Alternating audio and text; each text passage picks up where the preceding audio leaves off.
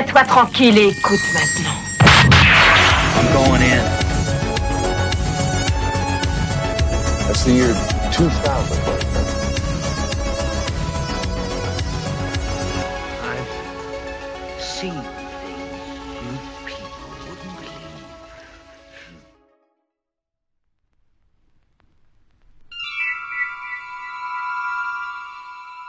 Salut tout le monde et bienvenue à un nouvel épisode de Betamax Break Room. Euh, je suis Xavier et à mes côtés comme d'habitude Basile. Salut Basile. Salut à tous, dis-moi Xavier, euh, t'as l'air d'avoir un gros rhume là Ah, je t'admets qu'avec le changement climatique qu'on est en train de se taper cette saison de printemps, euh, j'ai pris cher. Mais t'es quand même toujours là, fidèle au poste. Et voilà, tout à fait. Et puis ça va être un super numéro là ce soir, un très bon podcast pour ce sixième épisode parce que Basile, nous allons parler de Fantasy. Exactement, fantasy. Et donc nous allons parler de Conan le barbare de 1982, réalisé par John Milius. Et notre deuxième film de la soirée sera Le 13e guerrier de 1999, réalisé par John McTiernan et Michael Crichton. Alors commençons par Conan le barbare. Basile, bon, Conan le barbare, hein, on peut aussi bien en parler rapidement qu'on peut en parler des, des heures et des heures. Avec Arnold Schwarzenegger, James Earl Jones et Max von Sydow. Alors Basile, parle-nous un petit peu euh, de ce film, de l'histoire.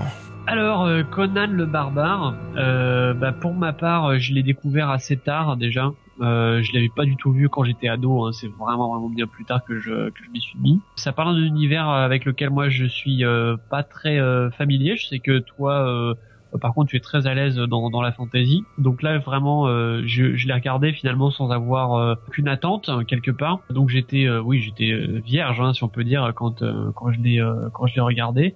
L'histoire, euh, tout ce qu'il y a de plus classique en matière de d'heroic euh, fantasy. Donc euh, bah la quête, euh, le personnage euh, avec euh, ses compagnons de route, euh, ses, son ennemi mortel, euh, les armes, les créatures fantastiques. Tout- euh, toutes les bases maintenant d'une très bonne aventure euh, fantastique ou heroic fantasy. hein. Ça, c'est sûr que ce, ce sont même des bases qu'on trouve pour les gens qui jouent au jeu de rôle, autant que pour les écrivains de, de, de fantastique ou d'aventure. hein. Mais alors avant de parler de, de l'intrigue en elle-même, est-ce que tu peux m'en dire un peu plus sur euh, l'origine du personnage de Conan? Puisque moi, comme je te l'ai dit, euh, j'avais pas du tout euh, ses aventures dans la littérature, donc euh, je te laisse euh, la parole pour m'en parler un petit peu plus. Ouais, bah écoute, Basile, avec plaisir. À savoir que Conan, une histoire de Conan du Cimmérien, euh, est assez fantastique, même folle.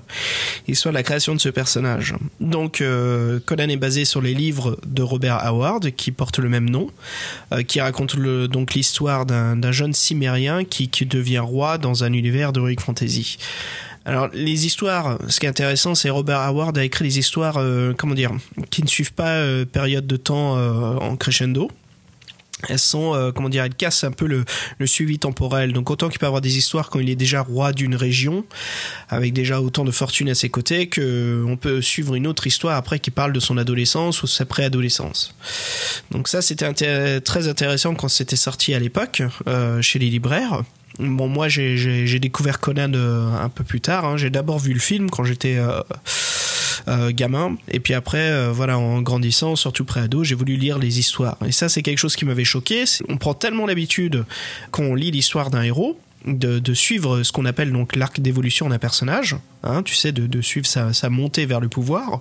Par exemple, Luke Skywalker, on sait très bien qu'au début c'est un jeune garçon de ferme, mais on le voit bien euh, évoluer au point de devenir euh, un, grand maître euh, Jedi, on peut dire un magicien, quoi, quelqu'un de très très puissant. Exactement. Ce qui se fait d'ailleurs pas en un seul film, mais ça, il- ça prend trois films finalement. Oui, oui, et, ça c'est euh, important. C'est important parce qu'il faut qu'on, bien sûr, parce qu'il faut qu'on s'accroche au personnage. Il faut que qu'on puisse ressentir euh, ce qui les, les sentiments qui sont évoqués, le, le drame, la joie. Tu vois, il faut faut prendre tout son temps et c'est là où vraiment on peut s'accrocher et, et tellement mieux se divertir dans un film qu'on arrive à s'accrocher comme ça à un héros. Donc là, on voit la même chose avec Conan le barbare. Enfin, dans, dans ce premier film, hein, on voit quand même une très grande époque de sa vie. Mais justement, euh, je voulais revenir juste avant de, de parler davantage du, Conan dans le film que l'on voit.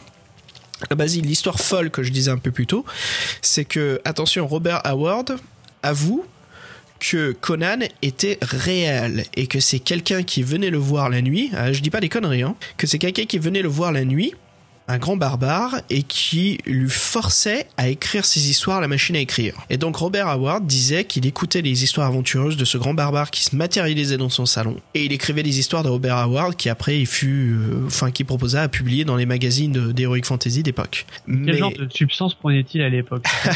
Écoute, euh, les photos de lui, il y en a une qui est, qui est assez fantastique. Elle ressemble tellement à celle du Bigfoot. C'est Robert Howard qui marche dans la rue, mais la photo est floue et t'as l'impression qu'il marche comme un extraterrestre. Donc, euh, on le mettra sur le site web, la photo, pour ceux qui sont curieux de la voir. Mais voilà, on peut dire que c'est quelqu'un quand même qui est hors du commun, Robert Howard. C'est pas le simple écrivain qui se dit non, je crée un personnage fictif, euh, je sais que je suis en train d'écrire une histoire. Non, pour Robert Howard, Conan, c'est quelqu'un qui existait réellement et qui est venu le voir pour lui dicter euh, sa vie. Donc tu vois, l'origine de l'histoire de Conan est assez euh, fou. Hein. Oui, c'est une histoire assez euh, abracadabrante, effectivement. Ah ça, tout à fait. Hein. Donc voilà, pour ça, on va rebondir euh, après ce- cette, cette histoire incroyable de, de, de- de Conan, euh, comment il fut matérialisé sur papier. On va parler maintenant de, sa, bah, de son adaptation à l'écran. Et euh, donc, Basile, déjà de base, on va dire tout de suite euh, ce qu'est Conan. Conan le Barbare, c'est conçu pour divertir avant tout les fans des histoires de Robert Howard, et ceux surtout qui ne sont pas familiers avec le personnage. C'est adapté pour tout genre quand on regarde ce film. Ok, donc ce que, tu es en train de me dire finalement, c'est qu'à l'époque, quand, quand le film est sorti, il y avait la volonté euh, davantage d'ouvrir un public plus large cet univers, euh, voilà, avec les aventures de Conan. Euh, C'était plutôt une, une ouverture vers un public de non-initiés plutôt qu'un film euh, pour avant tout satisfaire une base de une base de fans de, de fantasy. Les, les deux, les deux. Vraiment, c'est ça qui était incroyable. Maintenant, aujourd'hui, c'est un truc qu'on peut voir euh, un peu plus souvent. Mais à l'époque, il y avait au- beaucoup de détails, beaucoup d'inspiration des, des livres qui existaient, mais aussi qui étaient adaptés d'une façon à ce que les gens qui connaissent pas les histoires peuvent s'accrocher. Sais, qu'il n'y ait pas ces petits détails dans un coin, on se dit, mais qu'est-ce que ça fout là? Je comprends pas. Donc c'était vraiment une très très bonne adaptation. Euh, John Milius faisait vraiment attention à tous ces détails-là et on voit qu'il est très soigneux de toute façon dans la réalisation du, film. Alors justement, le, film se déroule il y a environ 12 000 ans. On nous parle d'une époque qui est pendant euh, une épopée légendaire où la magie était réelle, les monstres errent dans le monde et les dieux euh, marchent parfois sur Terre. Alors le, film emprunte libéralement du, Conan de, de Canon, donc l'univers de Canon, voilà, comme je disais plus tôt, on retrouve pas mal de détails. On raconte avant tout les, premières années de- du barbare. Donc euh, en commençant par la mise à sec de son village, l'assassinat de ses parents, puis après l'histoire se termine à la vengeance sur son premier grand ennemi qui est donc le Tulsadum. Et Conan aura par la suite après plein d'autres ennemis dans, dans les livres. On retrouve donc euh, voilà les, les histoires juste pour euh, préciser là-dessus, ceux qui sont curieux. Alors le scénario voilà bien sûr euh, adapté des histoires de Robert Howard, mais là Basile, ce qui est très intéressant, c'est le co-scénariste de l'histoire, donc c'est euh, John Milius qui réalise. Et justement donc euh, on voit bien que John Milius était très passionné des histoires de Conan le Barbare, qui s'en inspire énormément parce qu'on retrouve en détail certaines histoires de Robert Howard qui font illusion, un peu ce pot pourri, hein, on prend de, de certaines histoires. On retrouve les choses dans la crypte, la tour de l'éléphant, la reine de la côte noire et la dernière histoire qu'on retrouve aussi dans le film, c'est une sorcière doit naître. Voilà, ces quatre livres-là qui ont été adaptés dans le film, un mélange pour qu'on puisse avoir une histoire euh, classique à trois chapitres hein, qui se déroule. Mais après, le, le- le scénario justement de toutes ces histoires, moi je trouve plutôt bien ficelé, bien écrit, parce que bon, avec euh, beaucoup de chance, John Milius, le réalisateur, a pu écrire son propre script. Mais à savoir, Basile, le second écrivain sur le script est Oliver Stone. Ah oui, alors là c'est vraiment, euh, on ne l'attendait pas effectivement dans ce genre de film. Non, et on voit qu'Oliver Stone fait un magnifique travail, je trouve, euh, au scénario. Ce qui est intéressant, c'est, euh, on va en parler un peu plus tard, mais je trouve, c'est la crédibilité de l'univers, qui est euh, bien ficelé et euh, qui arrive à s'isoler euh, très loin de taper dans le kitsch. Alors là-dessus, euh, bon, moi j'aurais quelques réserves, hein, euh, mais on pourra développer ça un peu plus tard. Alors justement, Basile, le, le plus grand succès euh, de Milius avec Conan le Barbare, ça a été de créer un monde entièrement nouveau et crédible. Euh, les décors de l'univers, moi je trouve, sont spectaculaires. On a des effets spéciaux un peu discrets, mais qui sont efficaces. Et puis euh, les costumes et accoutrements sont complètement passables pour l'époque. Enfin, dans un monde de heroic fantasy. hein. Enfin bref, euh, la Terre de Conan, c'est un lieu euh, détaillé. Euh, c'est le genre de monde où l'on retrouve euh, la grande aventure, l'intrigue magique et surtout les batailles héroïques qui peuvent avoir lieu sans jamais menacer la crédibilité euh, de ce que nous sommes en train de, de regarder. Et j'aime bien ce, détail, je trouve, à la réalisation, c'est que John Milius, alors bien sûr, le film date de 82, mais fait très attention de pas taper dans, le film de série B. Je trouve qu'il y a un équilibre assez bien géré. Alors bon, Milius a peut-être fait quelques erreurs dans son approche de Conan, hein, je dis bien pour les grands fans, la façon dont il le traite, il nous livre quand même un film bien divertissant. Euh, bah alors moi justement là déjà, euh, je suis pas tellement d'accord avec ce que tu disais par rapport au côté euh, série B. Moi, au contraire, quand je l'ai vu, et encore une fois, hein, je, le répète, je l'ai vu sur le tard, donc euh, j'avais pas vraiment euh, d'indulgence par rapport au, film. Justement, si moi j'ai trouvé qu'il faisait, qu'il faisait pas mal série B, pas ridicule au point de certains films où, où, vraiment, voilà, tout de suite on juge le film, on se dit, ok, voilà, ça c'est du petit budget, d'accord. Conan, c'est étonnant en fait. J'avais l'impression d'une sorte d'entre deux parfois je me disais euh, que ça marchait bien et que qu'effectivement ouais c'était un c'était un film où il y avait eu quand même un, gros soin apporté euh, bah, à toute la direction artistique hein, de manière générale le côté euh, visuel et pourtant il y avait des passages où, là j'avais plus de mal à entrer dedans justement parce qu'il y avait il y avait un côté un peu voilà un petit peu ridicule un petit peu kitsch qui m'empêchait de vraiment euh, être à fond dans l'histoire. Je pense que tu parles par exemple de la scène de l'orgie. Entre autres, euh, mais même dans le dans le choix de, bah, de l'ennemi euh, principal de Conan, par exemple. Quand tout le Sadoum se transforme en, serpent. Alors à la rigueur, la transformation en serpent, c'est bon, c'était plutôt une bonne idée parce que c'est vrai que les serpents, bon, généralement, hein, ça marche toujours bien à l'écran. Hein, Symbole de la magie noire aussi, c'est parfait. Hein. C'est assez terrifiant. Mais non, non, c'est le choix de l'acteur, son look général. Bah, j'avoue, j'ai un peu de mal à, avoir peur en fait de, de ce méchant-là. Hein, James Earl Jones?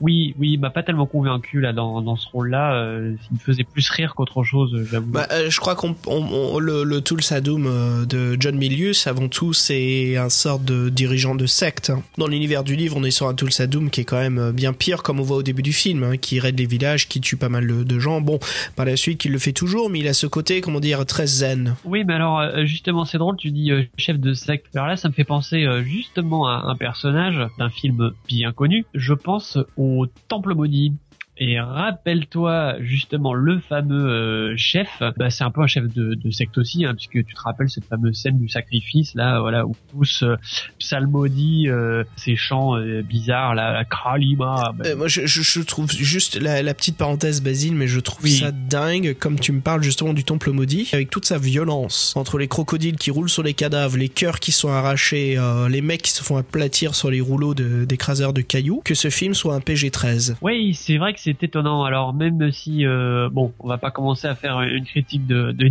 non, du non, maudit ce soir, mais pour on se permet parce que c'est une petite parenthèse, mais je trouve qu'il y a un lien très fort avec la violence que l'on voit dans, Conan le barbare, ouais. euh, du même niveau, et pourtant Conan c'est un R et ce n'est pas un PG-13. C'est vrai que bah, j'y avais pas pensé à ça, mais c'est euh, pertinent ce que tu dis. C'est vrai que le parallèle n'est pas si bête parce que effectivement, autant les deux films ne jouent pas du tout dans la même catégorie, puisque Indiana Jones, euh, bah, c'est quand même plutôt euh, censé être du divertissement relativement euh, familial, même si, bah voilà, comme tu dis, il y a quand même des scènes dans le Temple Maudit qui. tu, tu, vois, je pense que la ligne qui a été franchie, c'est la ligne, c'est simple, c'est du nichon. Parce que dans nos codes de Barbare, on a du nichon et on n'en a pas dans le Temple Maudit. et je pense que c'est ça la ligne. non, je te rejoins. C'est vrai que la, la, la, limite, effectivement, ce sera toujours le sexe et pas la violence en ce qui concerne Hollywood, c'est ça le grand euh, le grand paradoxe. Mais Indiana Jones, c'est vrai que c'est intéressant de faire ce, ce, rapprochement parce que finalement, euh, on a un petit peu l'impression que à partir du moment où euh, il y a une aventure bon enfant et surtout que c'est parsemé de, de gags, qu'il y a y a des personnages, bah voilà les fameux comic relief. comme par exemple de Milune hein, dans, dans Indiana Jones. À partir du moment où on a ces éléments-là, c'est un petit peu comme si ça permettait euh, de compenser euh, la violence et euh, c'est un peu comme si voilà le réalisateur disait ok voilà j'ai rempli mon cahier des charges vous allez pas mettre rated R PG-13 ça, ça ira bien. Alors que Conan bon bah non là clairement il était il n'était pas question de faire des petits instants rigolos. C'est l'univers d'un barbare ça rigole pas c'est la violence à l'état brut voilà. alors juste pour certains auditeurs je voulais juste préciser qu'on précise Basile tous les deux pourquoi est-ce que des fois on s'attarde beaucoup sur la note des films standard américain de la censure, le PG-13, le R, le PG, le G. C'est parce qu'il faut savoir aussi que, bon, surtout aujourd'hui, un peu moins à l'époque, mais c'est très important pour les producteurs euh, d'obtenir une licence PG-13 parce que ça veut dire que c'est un film en Amérique qui est ouvert à tout public, enfin aux gens qui ont minimum 13 ans, ce qui est quand même une large partie euh, des tickets d'entrée. Niveau R, tout de suite, euh, quelqu'un qui est noté R, c'est la limite est 21 ans. Ce qui veut dire quand même que ça bloque une large partie du, du public. Donc aujourd'hui au cinéma, c'est pour ça qu'on voit beaucoup de PG-13. Par le dernier Robocop, hein, normalement devrait être un R, hein, vu l'univers de Robocop passe à un PG-13. Donc voilà, juste la petite parenthèse, pourquoi est-ce qu'on n'hésite pas à parler de ça Parce que c'est très important aussi sur euh, la façon dont il réalisait un film. Ah oui, tu fais vraiment bien de le souligner parce que c'est vrai que ça c'est quelque chose qu'on on ne connaît pas vraiment en, en France et c'est très spécifique euh, au cinéma américain. C'est vrai que dans le cinéma français, on n'est pas vraiment habitué euh, à avoir ce genre de considération parce que finalement le la seule contrainte qui peut frapper euh, les films français, finalement, c'est juste euh, quand il s'agit de la limite en- entre pornographique ou non pornographique, mais ça concerne un nombre de films très réduit. Alors que euh, aux États-Unis, cette fameuse euh, note, euh, je ne saurais pas comment le, le- le traduire, hein, donc ce voilà euh, PG-13 ou R ou il y en a d'autres. Euh, ça peut être vraiment déterminant euh, pour euh, l'avenir d'un film en salle. Et c'est un truc qui préoccupe vraiment beaucoup aussi bien les producteurs que les réalisateurs. Et c'est vrai que ça peut amener un réalisateur justement à faire beaucoup de changements dans son film. Et bien souvent c'est au dépend du film il, il faut bien le dire. Alors Basile, comme on est en train de parler un peu plus de, de Conan le Barbare, je te propose qu'on parle un petit peu de, du monde, de l'univers, de l'intrigue, hein, du scénario, un peu de, de tout ce qu'on a vu qui a été construit en production. Donc euh, on peut dire que c'est une intrigue qui est grandiose. hein. Il y a énormément d'éléments dans cette histoire euh, qui font que Conan est un personnage avant tout populaire. Par ça, je veux dire qu'il est souvent entouré de femmes voluptueuses, même les hommes autour de lui sont musclés. Euh, son sidekick est quand même quelqu'un de, très intelligent, de très sage, malgré ce côté justement comique, mais qui sert euh, à masquer son côté intelligent. Euh, il n'hésite pas à se battre contre des monstres grotesques et gigantesques. Ses acolytes sont toujours fidèles à ses côtés. Voilà, il y a beaucoup d'actions bien violentes et des batailles bien sanglantes. Oui, et puis alors j'ajouterais une chose euh, qui me paraît importante, c'est que on voit là tout de suite quand même que Conan euh, est un peu en marge d'un certain cinéma. Eh Ben, c'est que ce héros justement, ce héros que tu es en train de me décrire, je rappelle quand même qu'on est en 82 et en 82, je pense qu'il n'y avait pas beaucoup de films qui présentaient un héros qui était aussi peu sympathique finalement. Le héros typique de l'époque euh, dans un grand film d'action, c'était toujours quand même un peu le bon samaritain, il faut bien le dire, euh, qui avait euh, certaines valeurs morales, euh, qui aidait son prochain, euh, qui n'était pas un barbare. Alors que Conan, c'est un véritable barbare. Et euh, là, je te renvoie quand même à cette fameuse scène du banquet. Bah, je te laisse la dire. tiens. Écoute, je la connais en version originale. C'est donc le maître de Conan qui lui dit Conan, what is best in life? Et Conan lui répond sur un ton affirmatif, euh, très militaire. Crush your enemies, see them driven before you, and hear the lamentation of their woman. Je te laisse traduire, Basile. Conan, qu'y a-t-il de mieux dans la vie? Et lui de répondre écraser ses ennemis, les voir mourir devant soi et entendre les lamentations de leurs femmes. Voilà. Alors c'est drôle, c'est drôle parce qu'en plus euh, le, le personnage euh, juste avant euh, venait de répondre que ce qu'il y avait de mieux dans la vie, c'était l'immense steppe, un rapide coursier, des faucons à ton poing et le vent dans tes cheveux. Voilà, ça c'est exactement la, la phrase qu'on s'attendrait euh, à entendre dans n'importe quel film d'action des années euh, 80 ou même 90. Mais là, on Et te montre nom. bien que tout de suite, c'est un grand nom, quoi. C'est évacué. Exactement. Ouais. C'est jeté dans la corbeille des. Non, c'est pas le film que vous allez voir ce soir. C'est tout à fait ça. Conan, c'est un barbare, c'est pas pour rien qu'il s'appelle comme ça. Et voilà, l'essence même du film, je pense, euh, on peut la trouver euh, dans, dans ce dans ce type. Bah, tu sais, le, le, je veux dire, comme on est en train de parler du, de la genèse du personnage de Conan dans le film, euh, c'est vraiment le anti-héros. Je veux dire, on jette carrément des femmes pour qu'il les viole dans une cage au début du film. hein. Ah oui, oui, à fait. Et puis, euh, écoute, comme on est en train de parler de, de la genèse, hein, moi je vais te parler d'une séquence qui me fait toujours le délirer. À quoi sert cette foutue roue dans le désert? Pourquoi est-ce qu'il la tourne? À, à quoi elle sert? Ah oui, alors là, euh, c'est un peu comme les euh, Shadok qui pompent. euh, on ne sait pas vraiment à quoi ça sert. hein. Là, euh, c'est, j'imagine que c'est pour avoir euh, une belle image, hein, un bon plan cinématographique de Euh, Conan. la, la séquence est excellente. hein. Je veux dire, on voit bien Conan qui passe d'un jeune garçon à un homme bien fort, bien musclé, mais euh, putain, mais qu'est-ce- à quoi elle sert cette foutue roue? Et euh, moi, ça m'a toujours intrigué. J'ai envie de savoir à quoi elle sert de l'univers de Conan le barbare. enfin voilà, donc en vrai, on nous développe un personnage quand même. euh, bah, on est on est dans l'anti-héros, hein, et pour 82, comme tu dis, c'est quelque chose de très très rare aussi. Enfin, pas très rare, mais euh, quand même qui. euh, assez qui- inhabituel. alors, parlons un petit peu de l'envers du décor, hein, parce que là, c'est très important dans ce film, hein, ce qui fait la force du film. Le, le jeu d'acteurs, parlons justement des, des acteurs. Arnold Schwarzenegger.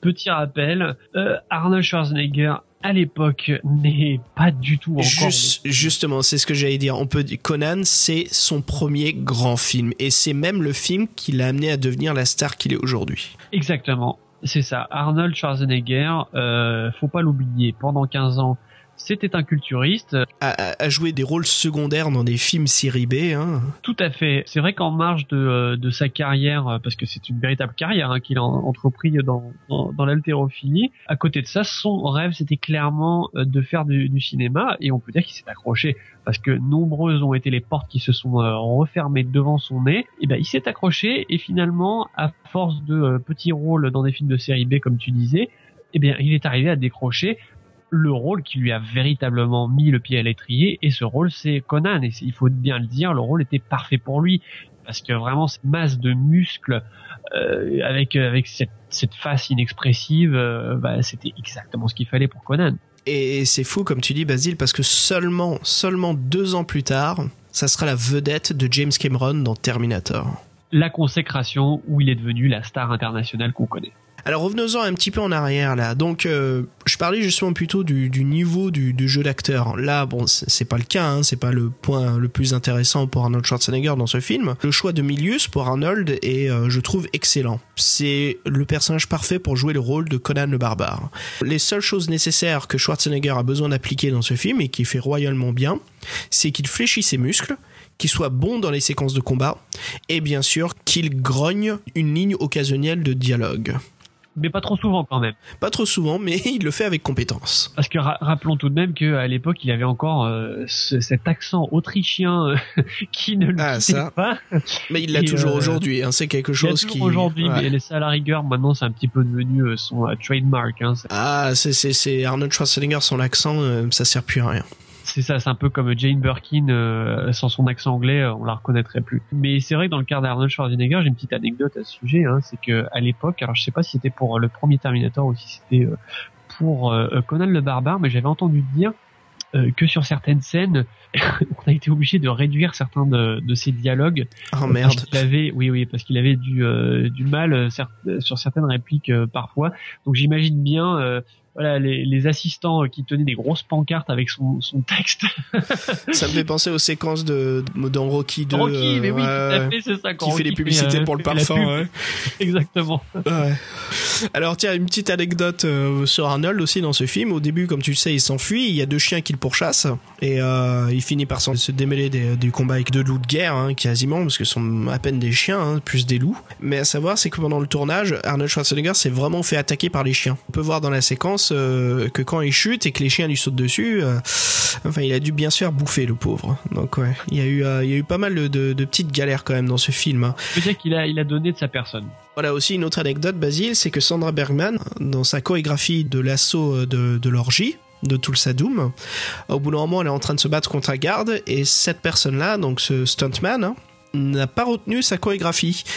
Et donc le pauvre a quasiment coupé le doigt de l'actrice. Il y a eu pas mal de, gros problèmes quand même pour, pour la production avec des séquences comme ça. Bon, c'est les années 80, hein. il n'y a plus autant de, de, comment dire, de sécurité ou de, de protection contre les acteurs qu'il y a aujourd'hui dans le cinéma. Hein. Mais voilà, ça nous permet de voir des choses quand même incroyables. Hein. Je veux dire, c'est quand même rare à l'époque de voir les acteurs faire eux-mêmes leur, euh, leur cascade et leur chorégraphie à l'épée. Hein. C'est vrai, mais euh, dans le cas d'Arnold Schwarzenegger, c'est vrai qu'on on aurait du mal à imaginer quelqu'un d'autre faire. Ah non, non, il le fallait, il le fallait, c'était plus important. Alors justement, Arnold Schwarzenegger, il n'y a pas une grande profondeur émotionnelle de sa part, tant mieux, car Milius n'exige pas du tout que Arnold fasse euh, là-dedans.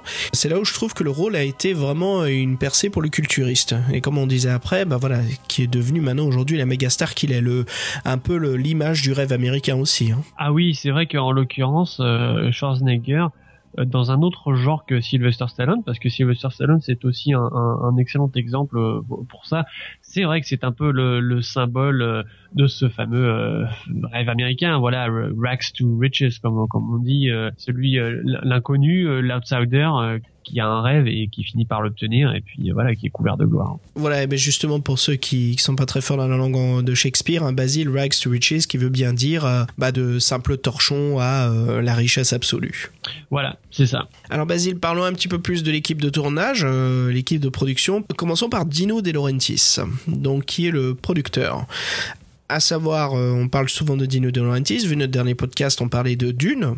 Dino, c'est avant tout quelqu'un qui, avant l'époque euh, vraiment du, du blockbuster, c'est quelqu'un qui aimait faire du blockbuster. Et c'est un grand nom. Hein. C'est, bah, c'était le, le producteur à voir quand on avait tout de suite des films, euh, une, une conception complètement incroyable, quoi, qui demandait énormément de budget et qui était le, le, le film à explosion. Exactement. Et puis euh, on remarque quand même que c'est euh, il est présenté dès le début du, du générique. Euh, c'est marqué euh, présenté par Dino De Laurentiis. Dino De Laurentiis à l'époque avait euh, justement cette cette image que si on le présentait à l'avant d'un film, c'est que le film allait être grandiose. C'était voilà, c'était l'image du, du attention, vous allez voir du très grand spectacle. Si, si j'osais faire une comparaison, c'est un peu un peu comme une sorte de Cécile B2000 de l'époque. Ouais, c'est ça, c'est ça. Enfin là t'es gentil, hein, parce que justement on va parler. On va parler de ça, du problème de Dino De Laurentiis. En même temps que ça soit quelqu'un qui aimait prendre des risques, c'était aussi quelqu'un qui savait faire facilement, enfin plutôt de tomber facilement dans le nanar. Et euh, beaucoup de ses films frôlent cette ligne rouge, tu vois, très proche euh, du série B et du, film de cinéma. Et justement, ça fait y être le cas, Basile, parce que on va rebondir sur la bande originale, qui est composée par Basile Polidorus. À savoir, c'est que Dino De Laurentiis voulait une bande son euh, de musique pop. Mais tout de suite, le réalisateur au milieu s'est dit non, non, non, ça va pas aller. euh, il nous faut à tout prix quelque chose de Orchestral. vocales, orchestral. euh, on a avec des cordes. Il nous faut vraiment quelque chose qui dégage euh, émotionnellement quelque chose. On peut pas aller sur du pop.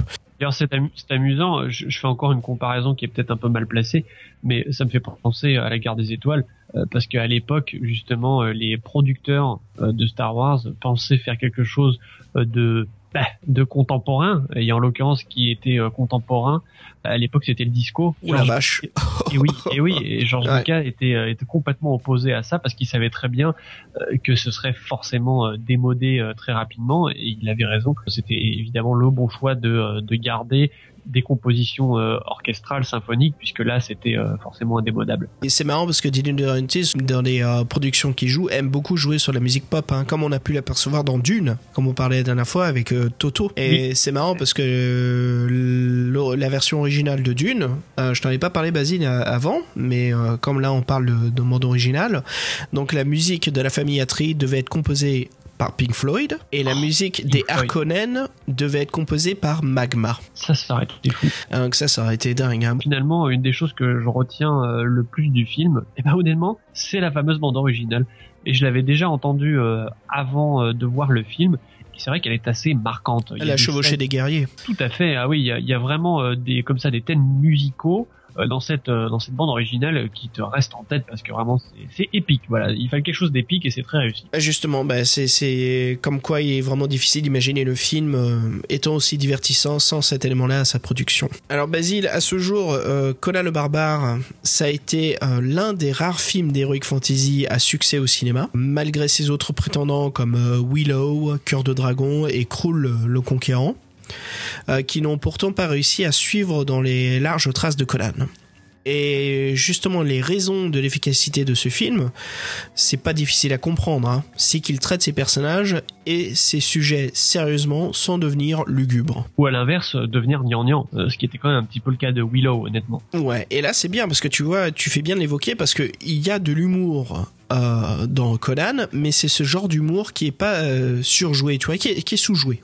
Un peu, tu sais, comme on- je reprends l'exemple hein, du d'humour qui est sous-joué, qui, qui est parfaitement introduite, c'est dans le premier Guerre des Étoiles de 77, quand euh, Han Solo et euh, Luke sont en train de s'infiltrer dans l'étoile noire et euh, qui font passer Chewbacca pour un prisonnier.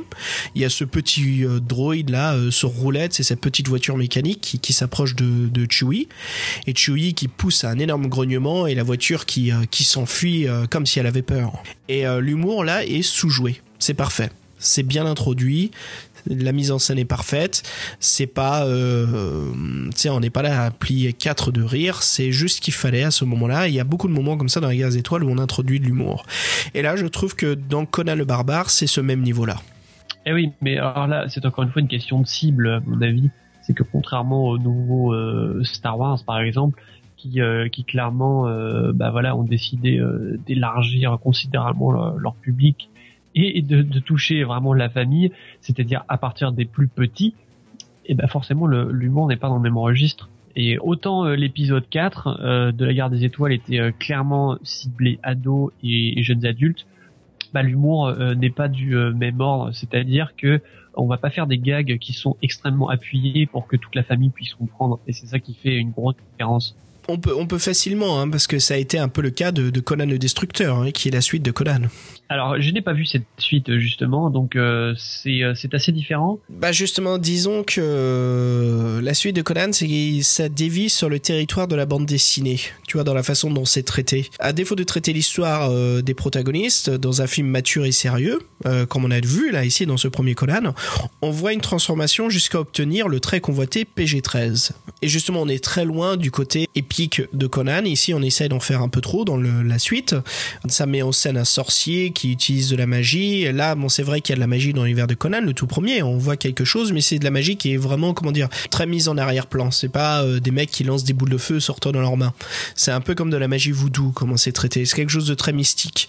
Pendant que dans le lieu, c'est clairement, euh, on voit clairement des gens qui, qui font des choses incroyables avec leurs mains, qui, qui sont vraiment des sorciers, comme si on jouait à Donjons et Dragons. hein. Ah oui, alors ça c'est intéressant ce que tu dis parce que c'est justement un truc qui m'avait frappé en regardant Conan, c'est que je me suis dit finalement c'était pas si fantasy que ça quelque part. Fantasy dans le sens euh, qu'on a souvent ces clichés dans la tête euh, d'effets spéciaux euh, très très voyants pour la magie, on va avoir du feu, de la glace, euh, de la Ah, c'est pour ça que je disais plutôt que c'est vraiment discret, quoi. Tous ces côtés effets spéciaux. Et c'est ça que j'aime beaucoup de, de, de ce film Conan. Moi, je, je m'étais posé la question en fait quand je l'ai vu, je me suis demandé si cette euh, discrétion-là par rapport euh, au côté euh, voilà pouvoir magique de la fantasy, en fait, je m'étais demandé si c'était justement pour euh, ne pas trop euh, s'enfermer justement dans un public euh, d'initiés.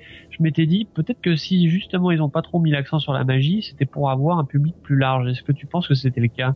Ça, ça a dû jouer là-dessus, c'est sûr. Mais moi, je pense que c'est avant tout Milius qui voulait faire un univers crédible. Tu vois, qui laisse l'opportunité aux gens qui connaissent l'univers de Conan le Barbare, suggérer que c'est de la magie, et les gens qui ne connaissent pas du tout l'univers de Conan, qui voient un film de barbare, qui se disent Ah, bah, ça a bien pu exister, ce qu'on est en train de voir. C'est vrai. Et puis après, il faut bien le dire hein, quand même, c'est que le côté euh, pouvoir magique, euh, tout de suite, ça fait euh, un petit peu plus euh, film pour les enfants en fait. hein. C'est vrai qu'on a tendance à faire ce raccourci. Ah bah, je te propose vivement, si tu veux voir ce que c'est de, de mal faire un Conan, une, une- bon, pas mal, hein, mais disons une, ex- une exécution, on peut dire même avec un ton comique, Conan le Destructeur, c'est bien le cas. Je vois. Et je trouve, tu vois, Basile, euh, 32 ans après sa sortie, je trouve que Conan le Barbare tisse encore un sortilège capable d'ensorceler les fans d'Heroic Fantasy. Donc toi, par exemple, à chaque fois que tu regardes Conan, finalement, tu es toujours euh, happé par cette aventure. Complètement. Je trouve que c'est vraiment l'un de ces films qui arrive à bien nous intégrer dans l'univers, bien nous, comment dire, nous aspirer. Ou qui nous propulse dans l'univers de Conan le Barbare. On admire ce héros et on le suit dans son aventure. On aime voir euh, sa montée en puissance à dominer son, son, son ennemi juré depuis sa naissance. Euh, même aujourd'hui, tu vois, avec tous les moyens qu'on a, hein, le CGI, euh, les moyens techniques, euh, surtout pas dans la plus grande trilogie maintenant. Aujourd'hui bon avec la nouvelle trilogie du Hobbit mais on a la trilogie du Seigneur des Anneaux qui est quand même assez épique hein, et puis très artistique. Mais avant cela tu vois on avait Conan et c'était quand même un film qui, arrivait à bien je trouve oui moi me divertir quoi. Et c'est vrai que ça a son côté kitsch maintenant parce que ça date des années 80 on peut dire qu'il y a des séquences qui ont très mal vieilli. Mais euh, pour un film justement de 82 je trouve qu'il tient vachement bien la route il y a quand même quelque chose qui, qui nous diversifie toujours. C'est un film où on s'amuse bien à visualiser à regarder malgré quand même une scène où on se bat contre un énorme serpent dans les égouts qui est, euh, une horrible marionnette. Est-ce que tu peux me parler euh, du film Conan qui est sorti euh, très récemment. Alors Basile écoute je crois qu'on a un podcast qui est dédié pour les mauvais films qui s'appelle VHS Massacre. Euh, d'ailleurs on va en profiter pour faire un petit peu la publicité ici. Donc voilà avec Basile on a des critiques qui sont un peu plus comment dire méchantes hein. puis on a deux autres personnes qui sont avec nous. On a Fred et Clément et là-dessus, justement, on s'amuse à parler de, de- d'un peu des, des films ratés, des, des merdes ou euh, toute autre calamité euh, du 7e art. Je vais faire court, sinon euh, je risque euh, de m'emporter. Mais c'est un film auquel je m'attendais à, comment dire, à tout le contraire, à, à ne pas être déçu, à être complètement envoûté par l'univers de Conan Barbare avec euh, les techniques euh, cinématographiques contemporaines. Et on nous a livré un produit, voilà, avec un fond intéressant, hein, mais avec une exécution horrible. Donc finalement, on a vraiment un film série B à grand budget. D'accord, donc pour toi c'est clairement un échec. Oui, on peut le mettre, on peut le dire rapidement comme ça. C'est, un échec. euh, le, le- le scénario est complètement horrible. euh, le climax du film est, est pitoyable. euh, pourtant, Jason Momoa, l'acteur qui joue Conan, est un très bon choix. hein. Il n'est pas aussi musclé qu'Arnold Schwarzenegger, mais il passe très bien pour un jeune Conan. Le problème, c'est qu'on s'inspire pas à fond, à fond, à fond des livres. On est plutôt sur un côté où on se retrouve dans Conan et Destructeur, qui est donc Conan la suite hein, de 82, où euh, la magie ici est bien réelle et on, nous la démontre bien. Au point où Conan se bat contre des guerriers créés de sable. Il y a aussi des séquences où il y a des énormes éléphants qui sont en train de transporter une forteresse euh, roulante. Donc il y a des idées intéressantes, pas mal, mais on est très loin du, succès du tout premier Conan. On est plutôt dans un film euh, avec ce, pseudo-étalonnage grisâtre euh, qui fait ressortir un rouge euh, bordeaux bien sanglant. On a un Conan l'aventurier plus basé sur un- une quête qui est sans intérêt. Donc là, vraiment, tu n'as pas du tout retrouvé les sensations du premier Conan. Non, ce, tout premier Conan quand même de 1982, c'est quand même euh, une excellente aventure. C'est un film bien divertissant, bien amusant, qui n'hésite pas justement à bien développer ce personnage de Conan avec ses croyances en son dieu de Chrome, mais qui n'hésite pas surtout à dire à son dieu d'aller en enfer si jamais il lui accorde pas ses bénédictions euh, qui nous montre bien que même dans l'au-delà, ces aventuriers euh, deviennent des héros pour les cieux. Enfin voilà. Écoute Basile, pour noter ce film, euh, moi je lui donnerais euh, 4 coups de boule sur la tête d'un âne sur 5. ouais, c'est pas mal. Bah écoute, moi je serais euh, un peu moins tendre euh, avec lui. Je lui donne quand même bien 5 points de, kitsch de moins pour faire un peu baisser la note. Ah bah écoute Basile, je trouve que t'es en train de t'accroître la colère de Chrome. Ouais, c'est bien possible. Alors si tu veux bien, euh, on va passer euh, à notre deuxième film euh, de la soirée. Et écoute, avant cela, je te propose qu'on écoute un morceau de la bande originale de Conan le Barbare, de Basile Polidorius, et justement qu'on s'écoute le morceau de l'orgie. Avec grand plaisir.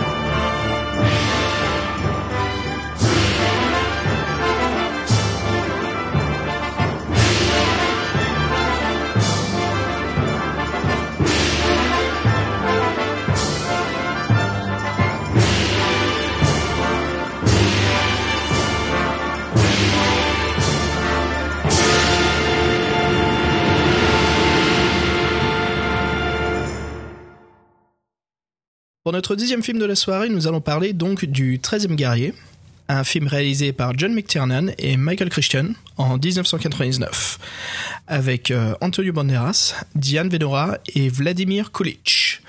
Alors un film qui avait quand même à l'époque un très grand budget qui était de 85 millions de dollars. Ce qui est quand même assez conséquent. Ça c'est sûr. Alors Basile, pour parler un petit peu de, de avant, avant de rentrer dans le, le, sujet du film, parlons un petit peu du, du réalisateur. Donc ce n'est pas n'importe qui, hein, du cinéma d'action. Euh, John McTiernan, c'est quand même le créateur, on peut dire l'un des films qui a créé le genre euh, film d'action des années euh, 80-90, Die Hard.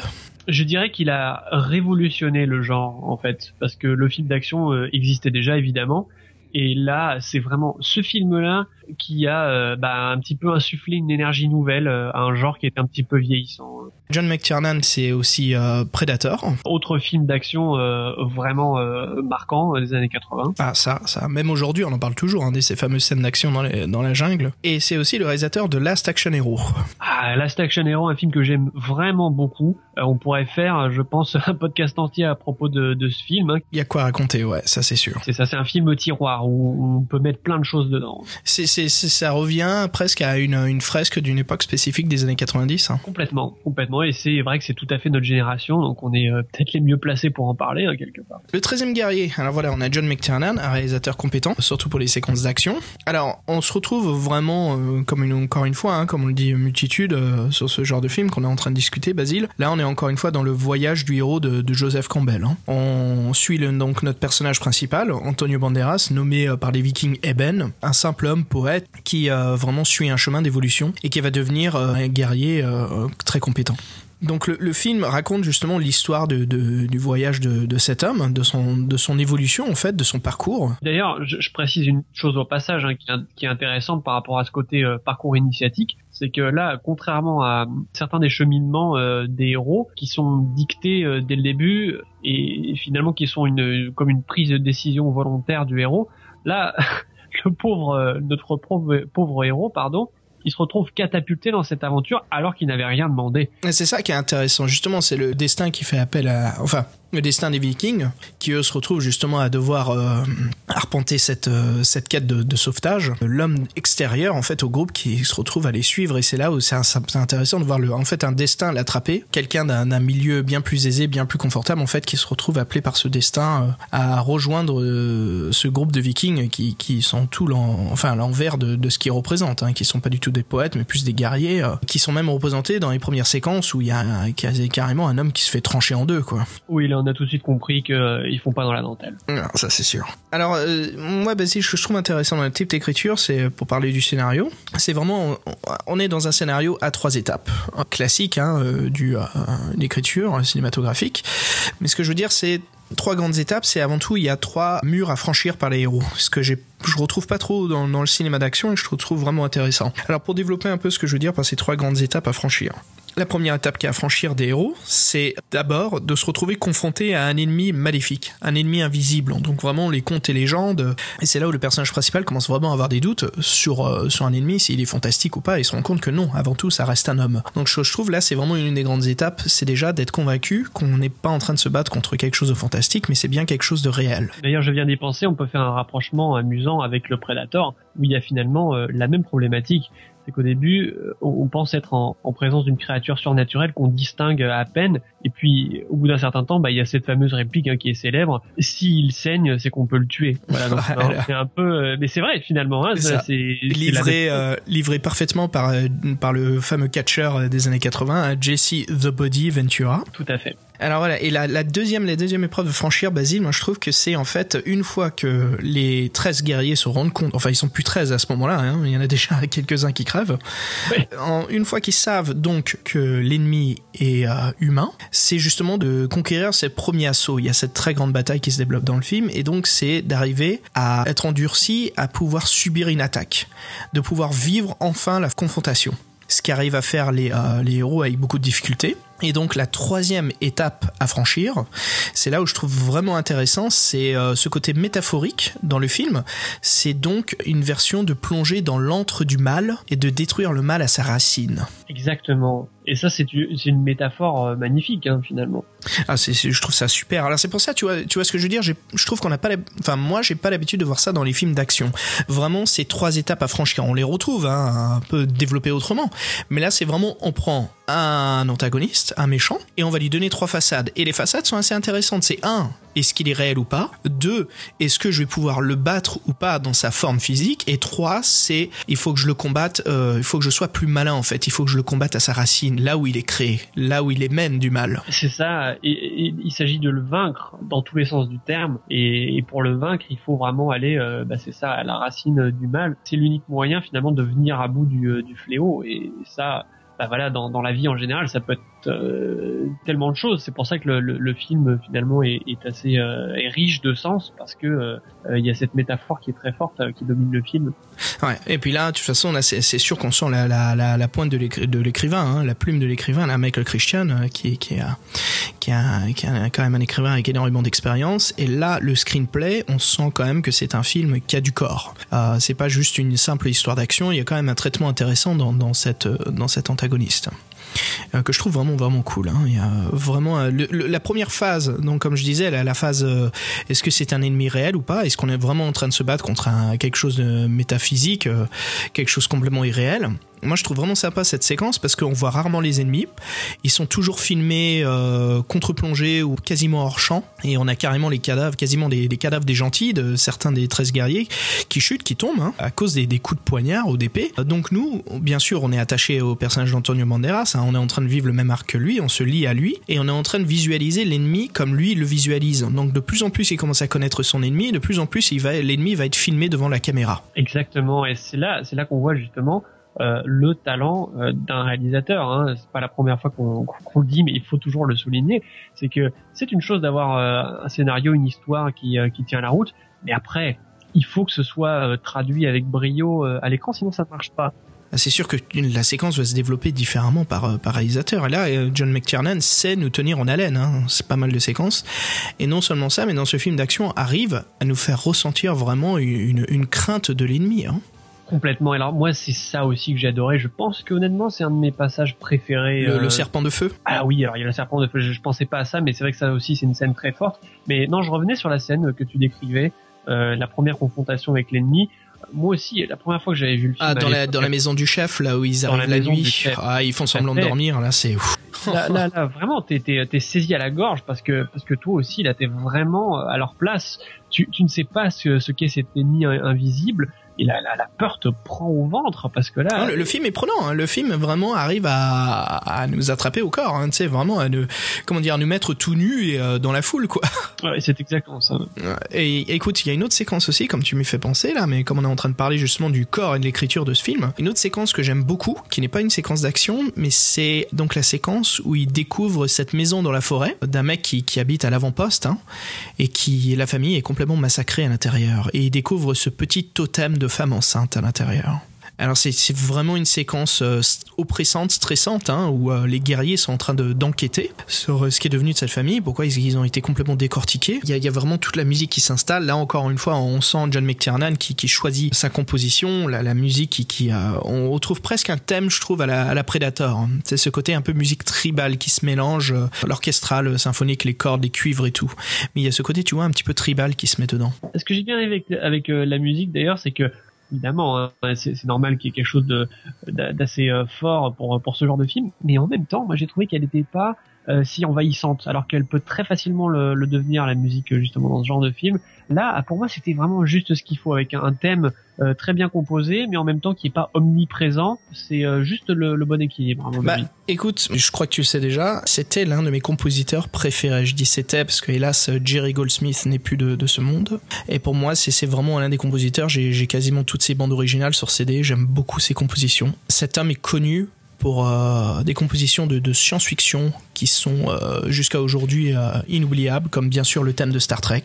Jerry Goldsmith, c'est aussi le compositeur de la bande originale de Total Recall, Alors, je sais pas si tu te souviens, mais l'introduction de Total Recall, quand le titre apparaît à l'écran avec ses, percussions, Je me rappelais pas de ce, ce moment précisément, mais c'est sûr que Jerry Goldsmith, de toute façon, ça fait partie des grands compositeurs qu'on a retrouvés dans, dans beaucoup de films. Une, une référence incontournable, hein, au même titre que John Williams ou d'autres. euh, voilà, c'est un grand. Jerry Goldsmith, c'est une référence dans les plus grandes écoles de musique comme Barclay. Hein. C'est la référence d'apprentissage, hein. un peu comme quand on est en école de cinéma, on va dire que c'est quoi? C'est euh, Georges Méliès, euh, Murnau. euh, Et moi, en l'occurrence, je l'ai découvert avec la, la bande originale de Rambo, figure-toi. Ah bah voilà, encore une excellente euh, bande originale. Hein. Ah, j'ai adoré justement euh, bah, ce thème de, de, de Rambo qui est décliné euh, voilà à foison dans, dans, dans le film. Et, tout de suite j'avais vraiment accroché euh, à la musique là. Ça avait participé euh, voilà à me mettre vraiment dans l'ambiance de ce film que j'aime beaucoup. Après je me suis renseigné et puis voilà je, je, me suis rendu compte que Jerry Goldsmith voilà c'était un grand nom. Alors justement, en retournant sur Jerry Goldsmith dans le 13e guerrier, là on sent aussi encore une fois qu'il qu'il s'attaque durement à la tâche et il arrive justement à, à nous traiter, à nous évoquer cette, cette entité en fait du mal, cet esprit évocateur qui devient au fur et à mesure encore pire que irréel, c'est qu'il devient réel, il se métamorphose en entité qui est devant nous et encore ce qui est vraiment intéressant là, comme je disais Basile, ce troisième obstacle, donc le cœur, l'entité du mal, est vraiment représenté comme l'image qu'on a tout à fait d'un portrait de, satanisme euh, du siècle dernier quoi. C'est la fameuse sorcière, le comment dire la, la mère en fait. C'est un peu comme une fourmilière, c'est méchant. Et j'aime bien comment ce personnage est représenté. Et là, c'est là où Jerry Goldsmith travaille encore la musique. À ce moment-là, une fois qu'on est dans l'antre du mal, euh, la musique vraiment commence à taper sur ces notes ahurissantes. On se retrouve confronté à quelque chose qui nous met tout de suite euh, mal à l'aise quoi. ouais c'est tout à fait ça et puis c'est vrai que ça c'est très bien euh, je trouve que c'est très bien entretenu dans, le film c'est que finalement ce fameux peuple sanguinaire et cannibale aussi. Alors ça, ça fait partie des éléments qui donnent froid dans le dos au début du film, c'est quand on nous révèle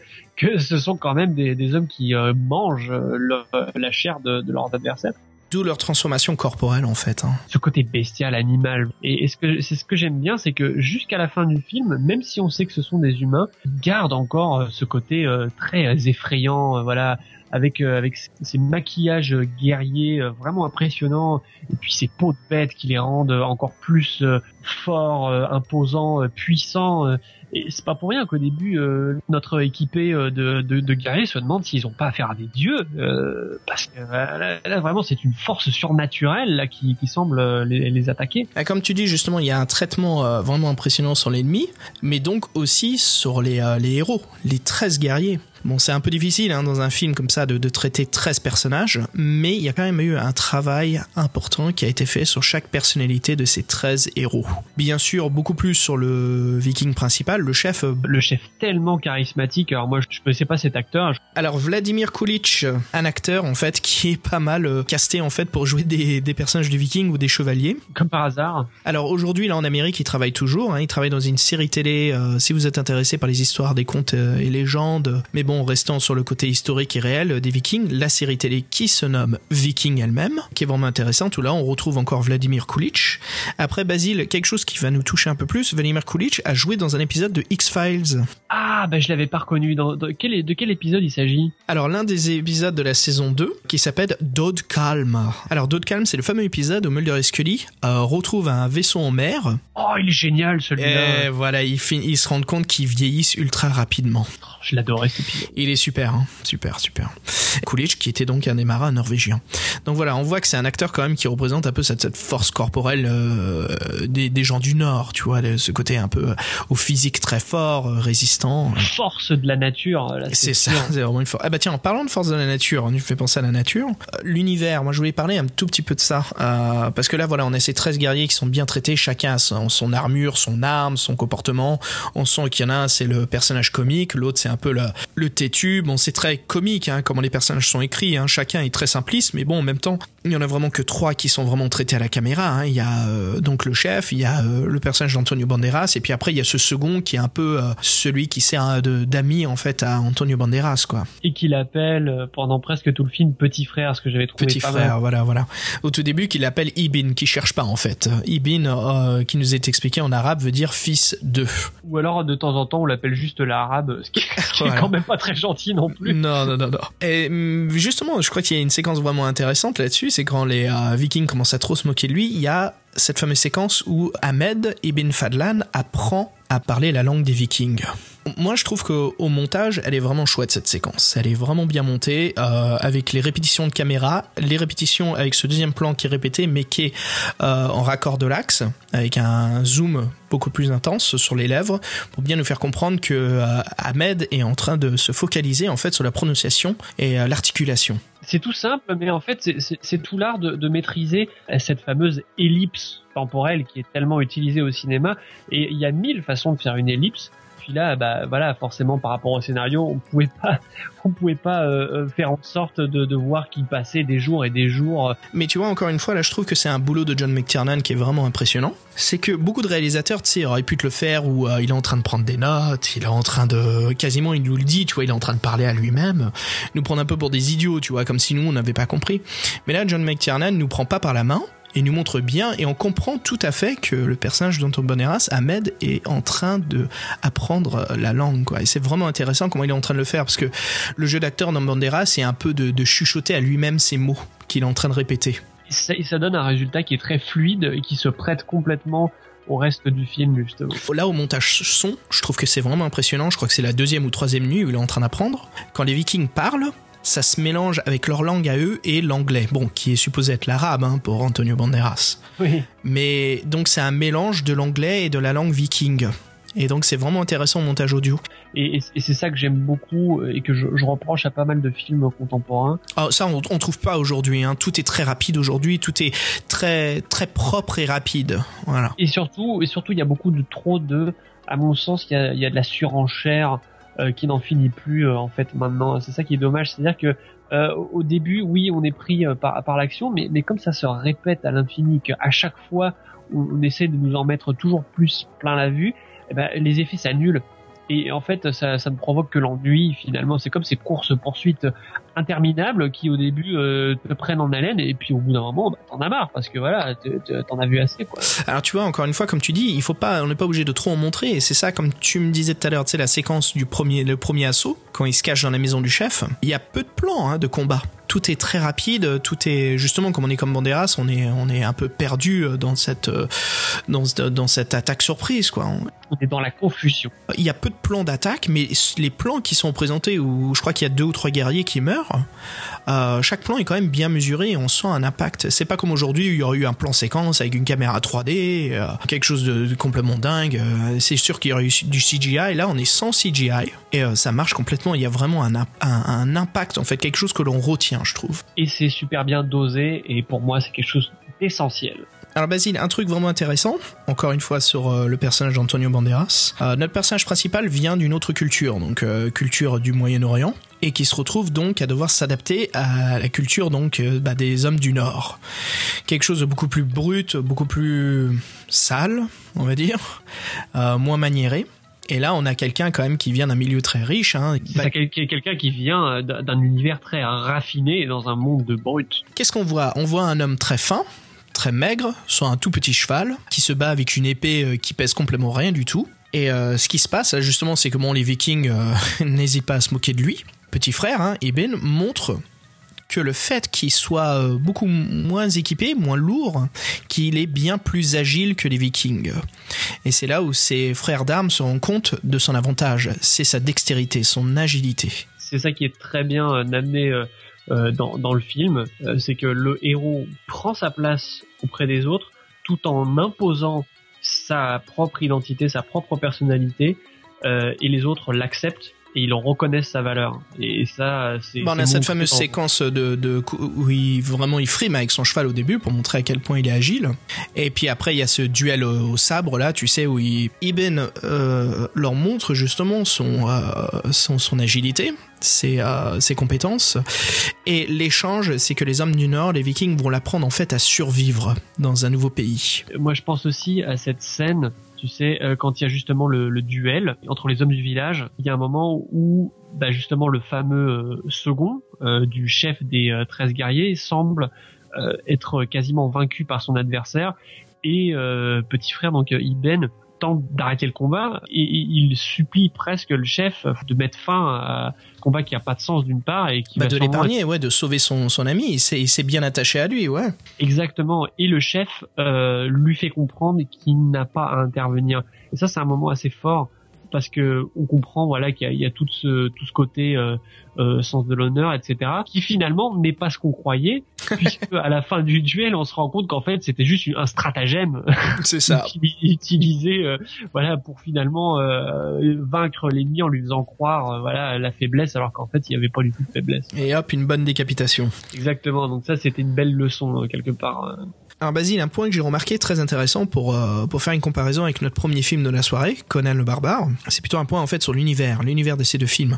Alors ce que j'ai trouvé intéressant, c'est dans le monde du 13e guerrier, ce sont des hommes qui vivent donc dans cet univers complètement réel, mais qui croient en la magie et le mysticisme. Et à l'inverse, dans l'univers de Conan le barbare, beaucoup euh, sont magiques et, ont des forces euh, de mysticisme, mais qui croient en fait en la force brute et la science de la forge de l'acier. Donc tu vois ce que je veux dire, c'est que Oui, c'est qu'un rapport qui est in- inversé, c'est ça que tu veux dire. C'est une des raisons, à mon avis, qui, font que je, préfère vraiment euh, l'ambiance du 13e guerrier parce que justement, je me suis vachement plus identifié à ces hommes qui étaient pourtant tellement puissants mais qui avaient une, crainte euh, empreinte de respect aussi pour ces forces supérieures qui, qui n'osaient euh, parfois même pas affronter alors que dans Conan finalement euh, on a on a moins cette sensation voilà euh, qu'il s'agit avant tout euh, d'humains qui se battent contre leur propre peur. Et c'est ça qui fait leur courage hein, finalement hein, c'est que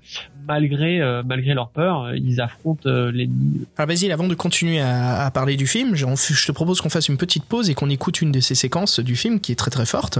C'est cette fameuse séquence qu'on parlait un peu plus tôt, c'est euh, là où les guerriers en fait décident de partir à l'aventure. Et où bien sûr le 13e est euh, l'homme extérieur au groupe. On peut dire que c'est un peu l'appel à l'aventure. je dirais même l'appel du destin.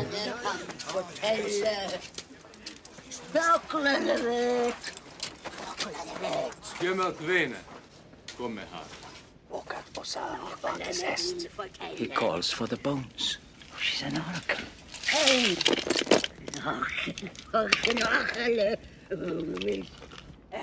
Valkyrier! Vocat hominum ad numerum lunarum. She calls for men in number of the moons. Thirteen. The number of months in their year. She says thirteen men must go. Det er är mån.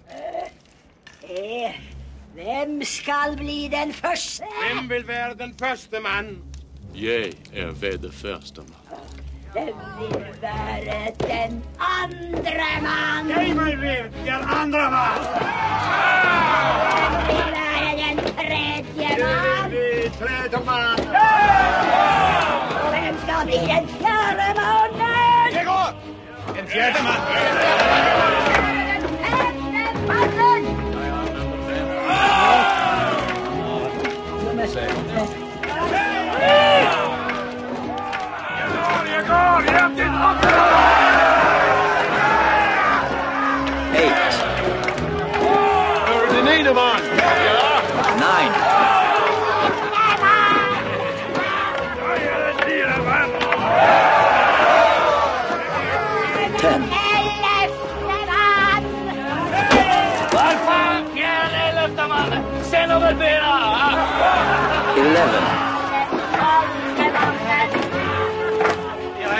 over den Sultanen. Twelve. Treffen! Nummer tretten må ikke være en fra!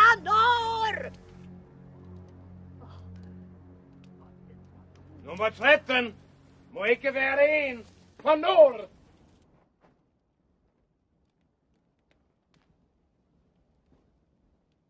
Araberen! Vi må sende. 30th decus homo, September three trium no scit. She says the 13th man must be no Northman. Après que Omar Sharif nous explique que ces hommes-là partent à l'aventure, l'aventure, justement, je voulais qu'on parle un petit peu de ces, enfin, le décor, l'univers du film. On est vraiment dans le pays du, Grand Nord, hein, du grand, grand froid, et franchement, je trouve qu'on ressent vraiment ce climat euh, glacial. Impitoyable. Ouais, il s'agit vraiment de de tenter de survivre euh, à l'hostilité euh, bah, de la nature. hein. Alors en parlant justement du, du, début du euh, enfin l'univers d'où vient Antonio Banderas. Alors tu sais il y a cette petite séquence très très courte au début qui se passe dans la ville de Bagdad si je me trompe pas. C'est très court hein, je crois qu'on a trois quatre plans. Mais si tu te souviens, en fait, il y a ce, plan de Antonio Banderas qui se présente devant le, euh, devant le sultan. Et j'ai trouvé ça vraiment impressionnant, c'est qu'on a un décor très gigantesque, très magistral. Et euh, moi, ça m'avait impressionné, en fait. Et je trouvais qu'il y avait quoi? Il y a vraiment 3-4 plans dans cette séquence. Je trouvais ça dommage qu'on n'en voyait pas plus. En même temps, euh, moi je, pense, je trouve que ça rejoint bien ce qu'on disait tout à l'heure par rapport au bon dosage.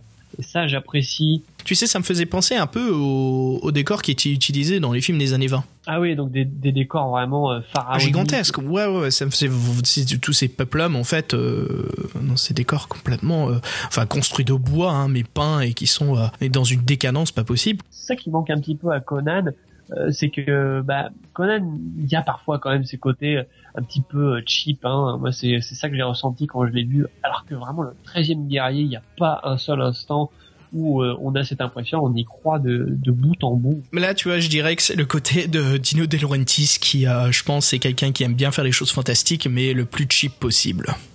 je pense que c'est ça. ouais. Et là, ça joue beaucoup. Justement, là, tu vois, dans le 13e guerrier, l'un de nos producteurs, hein, Lou Arkoff et Michael Christian, qui étaient aussi producteurs, c'est des gens quand même qui ont de l'argent. Et vu que Michael Christian est producteur, je pense que il y a un peu cette envie, tu vois, et je trouve que c'est très très bien, mais d'un peu de, peaufiner son, son, bébé, en fait, hein, son roman qui est en train d'être adapté au cinéma. Et euh, c'est là, comme tu disais, voilà, il y, a eu, il y a eu quand même un boulot euh, assez bien fait sur tous ces décors naturels, hein, sur, sur tout ce village nordique. euh, Il y a eu quand même euh, un, un soin, euh, un, un intérêt vraiment euh, euh, détaillé, quoi, travaillé. Voilà, il y a les costumes hein, aussi hein, qui sont À chaque guerrier, j'ai l'impression qu'on sort vraiment d'une BD médiévale. Hein, je veux dire, les armures sont, sont superbes.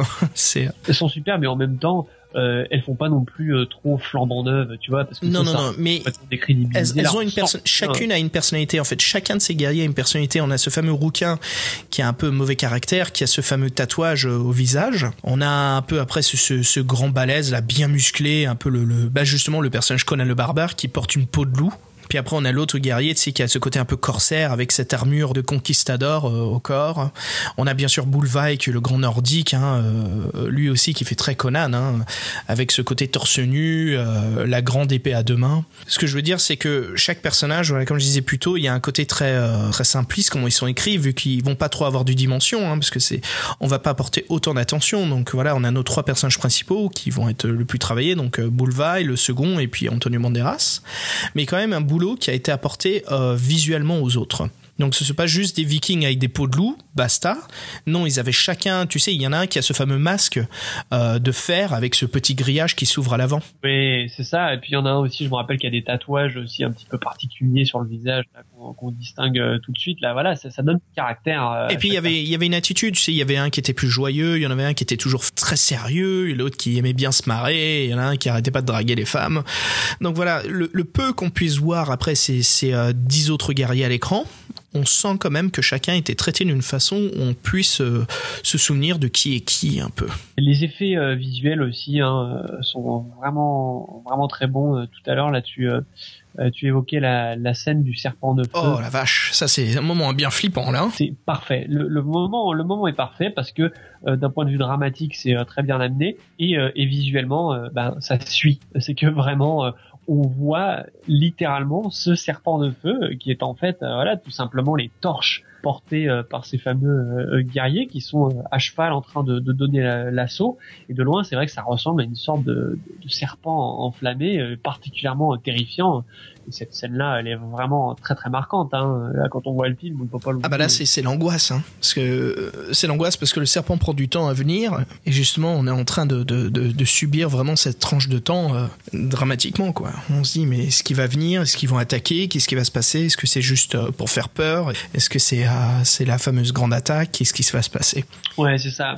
Et, et puis en, en- en plus dans cette scène, ce qui, euh, ce qui est pas mal, euh, c'est que finalement, ça, je trouve que ça, ça résume pas mal ce qui se passe euh, durant tout le film, c'est-à-dire que on, passe de cet ennemi euh, invisible, comme tu l'as, tu l'avais dit euh, tout à l'heure, à l'ennemi euh, de chair et de sang qu'on peut tuer.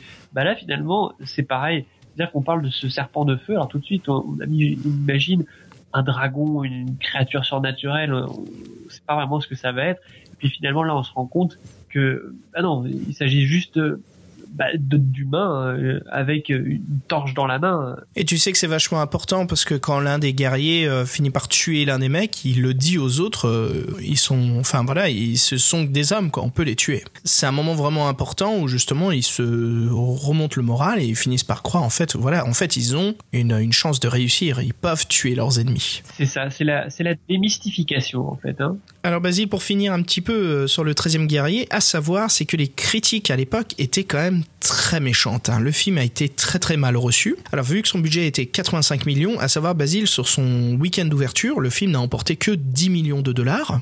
Et au total, euh, la grosse était environ de, euh, je crois que c'était que de 32 millions de dollars. Donc on est très très loin des 85 millions de dollars. Ah oui, effectivement le film, pour le coup, n'était pas du tout rentable. Non, et c'est bien triste parce que je trouve qu'on a vraiment un très bon film d'action qui nous livre une histoire, euh, ouais, passionnante. Hein. Je, je pense qu'on peut-être qu'on a des goûts de merde, hein, tu me diras, parce que euh, Oui, bah, ça, ça, ça doit, ça doit être ça ça effectivement. doit être ça. mais, mais, mais vraiment, non, je t'avoue, que je suis euh, assez stupéfait. Euh, moi, je, je me rappelais pas que, que, que le film avait été euh, effectivement un peu amoché par, euh, par la critique. Et même aujourd'hui, euh, je veux dire, si on s'emporte sur les plus grands sites de critiques, hein, comme euh, Rotten Tomatoes, euh, IMDb, euh, les notes sont très moyennes. Hein. Je veux dire, on est dans le 6.5 sur 10, on est sur le 13% sur 100. euh. Alors je peux te dire qu'on doit être ce petit pourcentage. Hein. bah écoute, tant mieux, parce Ah, que nous, ça, ça, nous plaît. je veux dire, et, et tu me diras, hein, je veux dire, après, euh, si les gens préfèrent des Transformers ou des, des Die Hard 7 ou 8, euh, je veux dire, si s'il faut qu'on en vienne au point où John McClane doit avoir une canne et un pistolet dans l'autre main, c'est sans souci que je me remate le DVD ou le Blu-ray du 13e guerrier avec plaisir. Alors Basile, justement pour finir, pour nous, justement pour donner notre, notre note, vu que c'est le côté vachement facile de, de noter un film sur 10, moi je vais donner le 13e guerrier, bah 13 guerriers sur 13.